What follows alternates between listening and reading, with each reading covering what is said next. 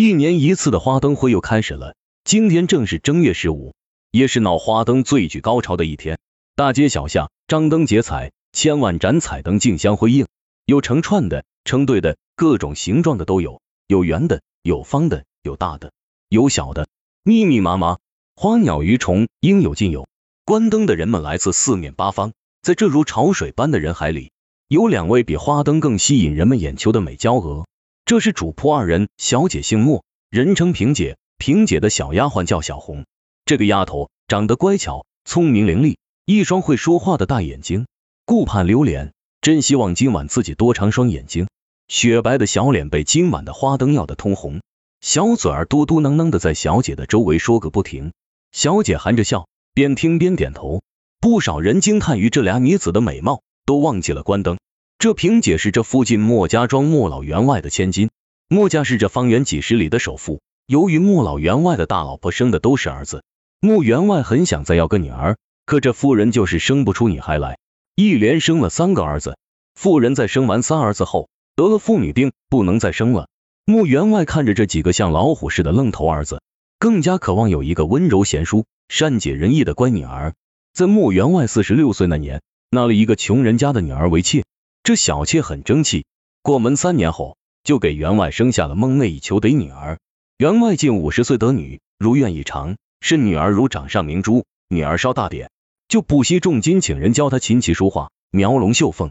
小姐也心灵手巧，样样拿得起。有不少富人家垂涎于萍姐的美貌，上门求亲，萍姐一个也看不上。再说老员外也不想过早的把宝贝女儿嫁人，能在身边多待几天就多待几天。就这样。萍姐今年都快满十八岁了，也还没找到心仪的相公。今天是正月十五赏灯节，小姐心里烦闷，恳求爹爹允许自己出去游玩赏灯。好求歹求，爹爹总算答应了，派上几个家丁寸步不离的跟在小姐的身后，保护小姐。机灵的丫鬟小红帮小姐摆脱了那几个家丁，两人自由自在的在人群中尽情的游玩赏灯。见那么多的人都看自己，萍姐羞红了脸。拉着比自己小两岁的小红离开了人群，在这赏灯的人群中，有一位年轻的书生，早就被萍姐的美貌惊呆了。他也忘记了关灯，眼睛直直的盯着萍姐看，眨都不敢眨一下，生怕一眨眼就再也看不到如此的美人了。这是谁家的小姐，长得如此美貌？你看她乌黑的头发高高盘起，鬓角插一只银白色的凤簪子，凤尾的流苏宛如垂柳，在说话头足间摇摇曳曳。映衬在白玉般的瓜子脸上，五官长得真是羞死嫦娥，杜莎仙女。修长的眉毛下一对双眸闪烁如星，小巧的葱鼻恰到好处的搭配着一张小巧的嘴巴，微微上翘的嘴角秀出一丝淡淡的笑意，整个面庞细致清秀，如此美貌绝伦，简直不带一点人间烟火。上身穿白底红花的小袄，下身穿葱绿色的百褶裙，如美玉般透明的一双纤手。拉着身边一位穿一身红的少女，离开熙熙攘攘的人群，来到一个小桥边。年轻的书生这时才如梦初醒，也紧跟着来到了小桥边。这书生上前深施一礼，问小姐可好？萍姐羞涩的回礼，慢慢抬头，看见眼前好一个俊美的书生，看年纪与自己相仿，高高挽起的长发梳着一根黄色的飘带，一身金黄色的长袍，腰间束了一根宽宽的黑色腰带，温文尔雅，气宇非凡。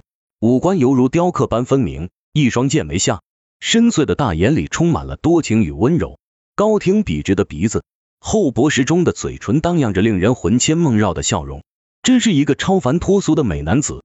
萍姐心里充满了爱意，羞涩的低下了头。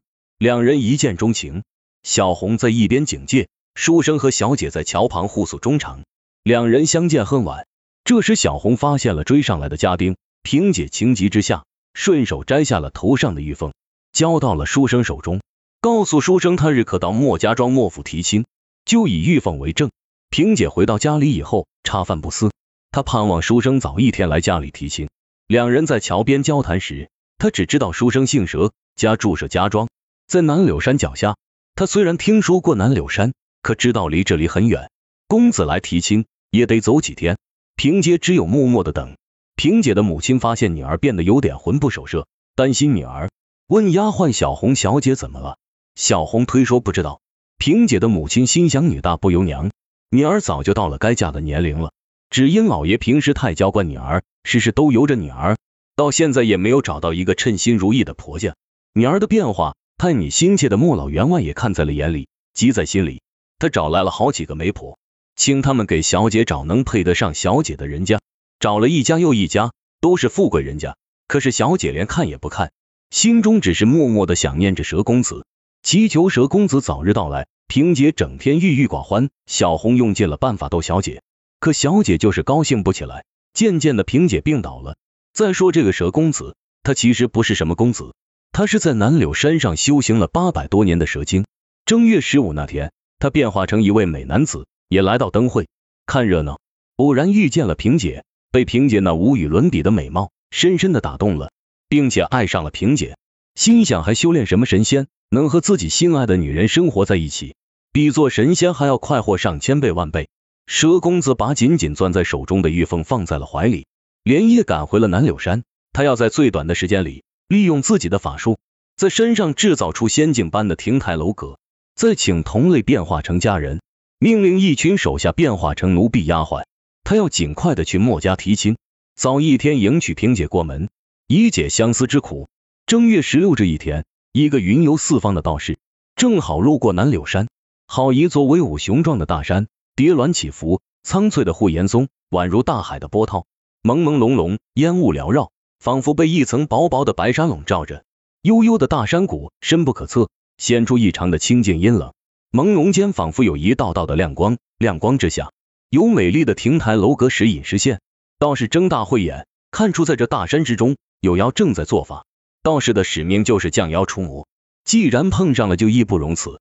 道士念动咒语，飘然来到了大山之中。果不其然，只见一条巨大的黄色蟒蛇张着大口，痴痴的吐着信子，正在做法。从大蟒蛇的口中喷出一道道的金光，犹如美丽的流星雨，一座座楼阁拔地而起，美丽壮观。